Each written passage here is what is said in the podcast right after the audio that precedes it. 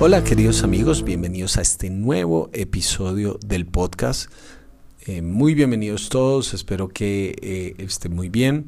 Gracias a quienes comentan en las redes sociales, quienes mandan un mensajito, comparten de este episodio del podcast y de todos los demás.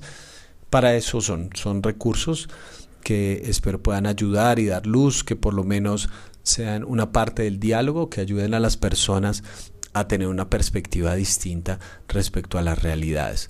Eh, también les cuento que si así lo desean, tenemos una página en Patreon, patreon.com slash pulido Miguel. Si ustedes desean colaborar con lo que hago económicamente, eh, hay distintas opciones de colaboración que van desde los 2 hasta los 20 dólares mensuales. Eh, les dará acceso a contenido exclusivo. Eh, también podemos estar juntos, en, un poquito más juntos en una comunidad donde vamos a estar, ojalá, construyendo cosas para lo que viene y demás. Eh, el contenido sigue siendo absolutamente gratuito del podcast, pero por ejemplo los Patreon tienen la posibilidad de acceso Em, previo y también ahí tenemos una línea de chat donde podemos comentar y dialogar, en fin, tiene cositas interesantes, pero fundamentalmente depende de la generosidad de las personas, eh, por lo cual estoy muy agradecido si tú consideras la posibilidad. Ninguna ayuda para mí es poca si la hacemos juntos. Entonces, gracias a todos los que son Patreon, escuchan este mensaje y gracias a todos los que pueden pensar en sumarse a patreon.com slash pulido Miguel. Y bueno y saben todas las redes y demás. Además que para los Patreon entre paréntesis eh, con los proyectos que les conté que ojalá vamos a tener este año eh, ellos van a tener un acceso especial precisamente por haber sido y ser parte de este proyecto con antelación. Entonces bueno ese es otro de los beneficios. Estamos en esta serie sobre los milagros la semana pasada o la, el podcast pasado, los podcasts son atemporales, estuvimos hablando sobre una introducción, dijimos que hay dos extremos en cuanto a nuestra interpretación de los milagros y lo que vamos a tratar de abordar en esta serie es una pregunta de por qué los milagros. De todos los milagros que hizo Jesús, algunos que no quedan registrados en los evangelios, ¿por qué tenemos estos específicamente? ¿Qué, qué propósito tienen? Y los vamos a ver a partir del Evangelio de Marcos que comienza con ese encabezado que es el comienzo del Evangelio de Jesucristo, el Hijo de Dios. Entonces, apunta a esa realidad de subvertir, cambiar el, la corriente normal de las cosas. Y creo yo que una de las cosas más revolucionarias que ocurre es precisamente con los milagros. Hoy este nuevo episodio de la serie se llama Milagros, el arte de saber entrometerse. Nosotros solemos como seres humanos definir nuestro propósito a partir de lo positivo, lo cual está bien. Entonces defines tu propósito a partir de lo que te gusta, a partir de tus pasiones, de tus talentos, de tus capacidades, es decir, las cosas positivas, de cómo las circunstancias te van encaminando a, por ejemplo, estudiar una carrera que va a potenciar eh, lo que vas a hacer en X o Y circunstancia. Gente que tiene talentos, por ejemplo, para vender, entonces se dedica a eso y siente que es su propósito de la vida. Y eso está bien, está bien definir parte del propósito a la luz de lo que nosotros somos y de nuestras capacidades. Eh, a mí, por ejemplo, me gustaba en mi época de adolescente, me gustaba y me gusta mucho la música. Como soy de iglesia, la, la, mayoría de personas que trabajamos estuvimos en una iglesia, sirviendo en una iglesia desde adolescentes.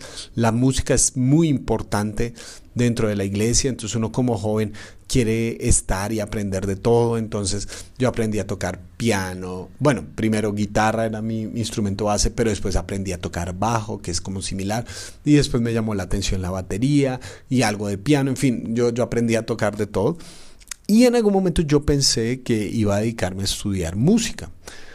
Pero en el proceso me di cuenta que tengo la capacidad, pero no soy tan bueno como para ser el músico, ¿sí?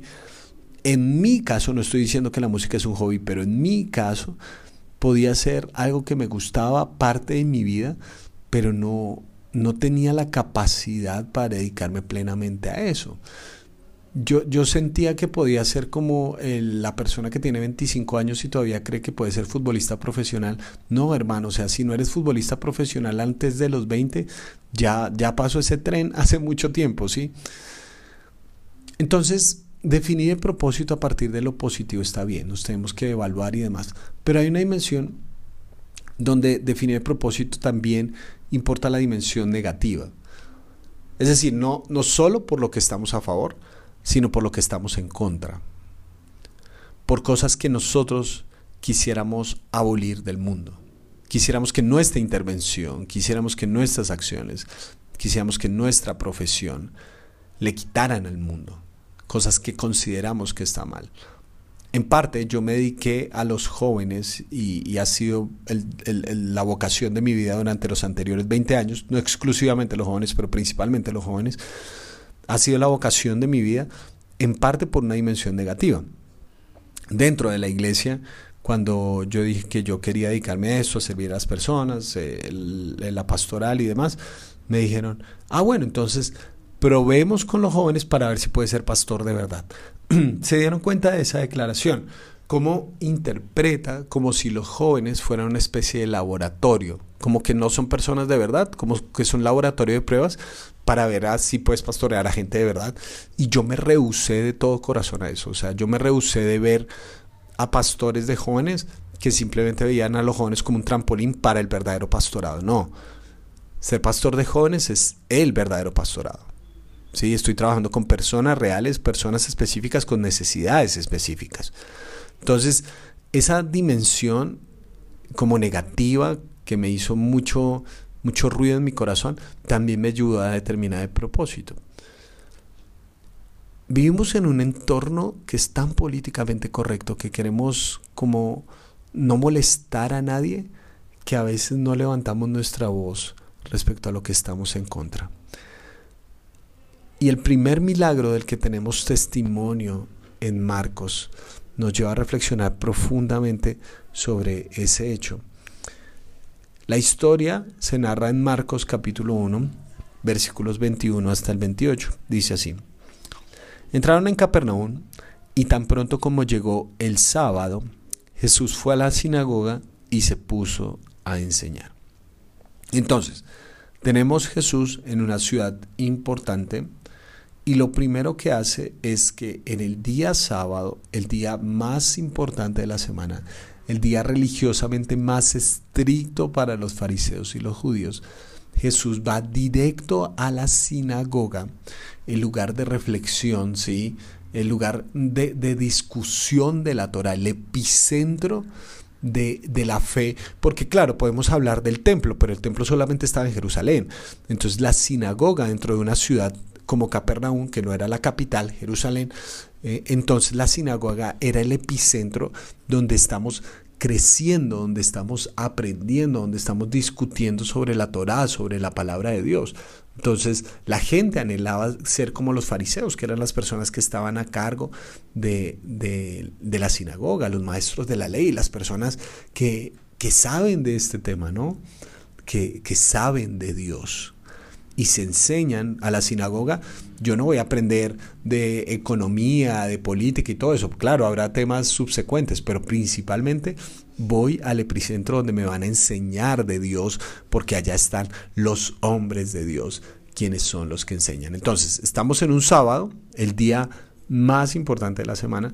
Dos, estamos en la sinagoga. Y tres, Jesús está enseñando. Versículo 22 dice, la gente se asombraba de su enseñanza porque la impartía como quien tenía autoridad y no como los maestros de la ley. Eso es una declaración sumamente revolucionaria porque está diciendo que las personas que están en esa sinagoga no tenían autoridad. Enseñaban, pero sin autoridad. ¿Y cómo nos describe ese elemento de autoridad con un milagro. De repente, en la sinagoga, un hombre que estaba poseído por un espíritu maligno gritó, ¿por qué te entrometes, Jesús de Nazaret? Has venido a destruirnos. Yo sé quién eres tú, el santo de Dios. Cállate, lo reprendió Jesús sal de ese hombre. Entonces el espíritu maligno sacudió al hombre violentamente y salió de él dando un alarido. Todos quedaron tan asustados que se preguntaban unos a otros, ¿qué es esto? Una nueva enseñanza, pues lo hace con autoridad, da órdenes incluso a los espíritus malignos y le obedecen. Como resultado, su fama se extendió rápidamente por toda la región de Galilea. Quiero que noten algo muy interesante. ¿Dónde aparece el Espíritu? Un sábado en una sinagoga. Pero la palabra, las palabras que utiliza este espíritu maligno en la boca del hombre es ¿por qué te entrometes, Jesús de Nazaret? Entrometerse es la idea de meterse en medio de. ¿Por qué nos interrumpes? Es decir, los espíritus malignos, este espíritu maligno estaba cómodo en la sinagoga un sábado hasta que llegó Jesús. Esta es una crítica muy fuerte, porque ellos habían creado un sistema religioso donde los demonios se sentían cómodos. Que si no se hubiera metido Jesús, esta persona siguiera atormentada por los espíritus malignos. Si pensamos en temas de la autoridad, la, autoridad, por supuesto, tiene una dimensión eh, de, integridad entre lo que se hace y lo que se dice, porque no es solamente como la reflexión de la vida y del poder de Dios y nada, sino que hay una integridad entre lo que se hace y lo que se dice. Si una de las cosas que más criticamos precisamente de la falta de autoridad dentro de los sectores religiosos es precisamente la hipocresía. Personas que dicen una cosa y hacen otra absolutamente opuesta.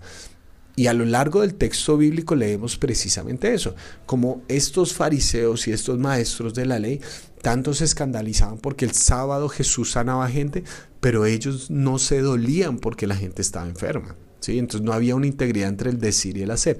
Pero también la integridad tiene que ver con el hecho de ser un dolor de cabeza para la maldad. Tenemos que aprender a ser un dolor de cabeza para el infierno. En gran parte, los milagros se manifiestan en aquellos que se entrometen entre la maldad y en muchas ocasiones la religión que traen libertad de esa cautividad en la que se sienten cómodas las personas, aún dentro de un entorno religioso. La, la sinagoga era un lugar donde un espíritu maligno estaba cómodo, pero la sinagoga fue el lugar donde aterrizó Jesús y entonces el espíritu ya no se pudo sentir cómodo Podemos ser la clase de religiosos con las que el infierno, con los que el infierno se sienta cómodo. Eso, cuando yo leo este texto, eso es lo que me, me alarma. Tener una clase de religión donde, donde el infierno se sienta cómodo conmigo. Donde los espíritus malignos sean parte del día. Donde simplemente sea un sostenimiento y un mantenimiento de las ideas religiosas, donde todos nos sintamos cómodos, donde nos toca hacer esto, nos toca hacer aquello, donde vamos cada sábado, eh, por ejemplo en las sinagogas vamos cada sábado y alguien nos habla y todo, pero, pero no hay un impacto en la vida. Hay, hay tanta disociación entre lo que ocurre en esas horas a la semana y el resto de la vida. Y eso es lo que me llama la atención. Jesús no simplemente guardó silencio y se sintió cómodo dentro de ese sistema, sino que cuando salió el espíritu maligno, Jesús lo mandó a callar y le dijo que saliera de ese hombre. Es decir, ya, no, no te metas más, o sea, no molestes más, no, no eres aceptado aquí. Jesús no se quedó en silencio frente a la maldad. Yo creo que la mejor forma de criticar la religión es ser como Jesús. La religión le ha hecho mucho daño a los seres humanos a lo largo y ancho de la historia humana. Conozco cada vez más personas que no creen en Dios, no porque nunca hayan creído en Dios, sino porque creyeron y la religión los defraudó de muchas maneras, porque los lastimaron, los utilizaron, porque en el nombre de Dios abusaron de ellos. La esto no es algo nuevo, en realidad no es algo nuevo, no es que están los que se construyeron o algo así, no, esto viene de muchos años atrás. La Biblia nos habla de testimonio de gente que tenía eh, la franquicia de la religión y mataron a Jesús, ¿sí? Gente que en el nombre de Dios creyó que le estaba haciendo un favor a la humanidad crucificar al Hijo de Dios. ¿Sí? Esto no pasa ahora, sino es que descubrimos que el agua moja, los seres humanos somos así. Podemos utilizar algo tan precioso como la fe, como un mecanismo de poder para imponernos sobre los demás. Eh, y Jesús se entromete, se entromete para evidenciar lo que está mal dentro de un sistema. Pero no simplemente llega y lo critica o algo así por el estilo, sino que con su vida, con esa autoridad de quién es Él, Él enseña y remueve de adentro los cimientos satánicos que se esconden dentro de una religiosidad absolutamente opuestas al corazón de Dios. Gente que tenía a Dios en su boca, pero tenían a los demonios entre ellos y no hacían nada al respecto. Yo espero que nosotros podamos tener una ansia en nuestro corazón por ser un dolor de cabeza para la maldad. Así como es tan importante encontrar el propósito positivo, ¿sí? ¿Por qué estamos aquí? ¿Para qué somos buenos? ¿Para qué estamos? También tengamos en nuestro corazón marcados que no vamos a permitir que vayamos de frente contra la maldad que Jesús, que seamos como Jesús, quien se apareció en la mitad de una sinagoga y la maldad no se pudo quedar en silencio y Él no se quedó en silencio ante la maldad. Que ojalá podamos ser un dolor de cabeza para el infierno. Que cuando el infierno hable de nosotros, no sea como si fuéramos viejos conocidos, como, ah, sí, no, Miguel, sí, me suena, sí, ese muchacho habla, hace podcast y un montón de cosas, sí, pero pues no, bueno, nosotros estamos cómodos porque nunca dice nada relevante, nunca ni dice nada importante, entonces no hay ningún problema. Mientras tanto la gente sigue ahí. Sino que cuando el infierno nos conozca, diga, uff, ¿por qué te entrometes? Porque te metiste entre nosotros. Estábamos tan cómodos hasta que llegaste. Y que Dios nos libre de practicar una clase de religión, una clase de fe donde la maldad y la encarnación del mal se siente cómoda. Donde los espíritus digan, ay, aquí estamos cómodos, que, que somos la plaza de vacaciones para que el mal de su fruto. No, no, no seamos así. Que nuestro corazón arda de pasión por ser un dolor de cabeza para la maldad.